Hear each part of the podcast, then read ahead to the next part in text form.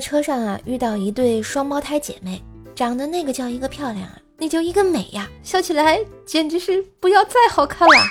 于是我在心里默默的想，如何的开场表白才能显得我比较有魅力，比较不轻浮。后来在心里默念了几遍开场白之后，走过去对他们说：“你们俩谁想做我小姨子呀？” 呵呵。闺蜜说。别和婆婆置气啊！我算是想明白了，最终婆婆还是活不过你的，你还是最终的赢家呀。正准备感谢闺蜜这大彻大悟的真谛都交给我了，然后闺蜜接着说：“嗨，然后你再被儿媳妇欺负，最终活不过她呀，没爱了。”昨天下午。看到俩三十来岁的女汉子在打架，就是双方扯着对方的罩罩，我看的都着急了。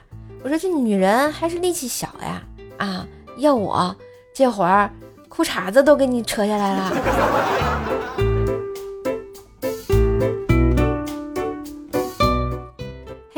今日份段子就播到这里啦，我是段子搬运工瘦瘦呀。喜欢节目记得随手点赞、订阅专辑，并给专辑打个五星优质好评哟！上瘦瘦主页订阅奏奶讲笑话，开心天津话，支持瘦瘦就要多分享、多收听、多打赏哟！